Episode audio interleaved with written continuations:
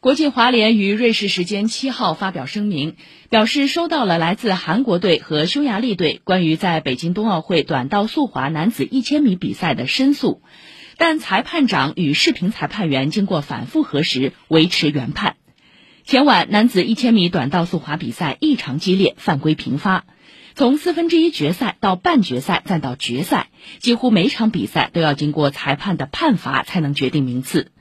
决赛中，来自匈牙利的世锦赛冠军刘少林率先撞线，但经裁判反复研判，刘少林因为同一场比赛中两次犯规被出示黄牌，取消成绩。中国选手任子威和队友李文龙包揽冠亚军，韩国选手黄大宪则在半决赛第一组的较量中被判罚犯规。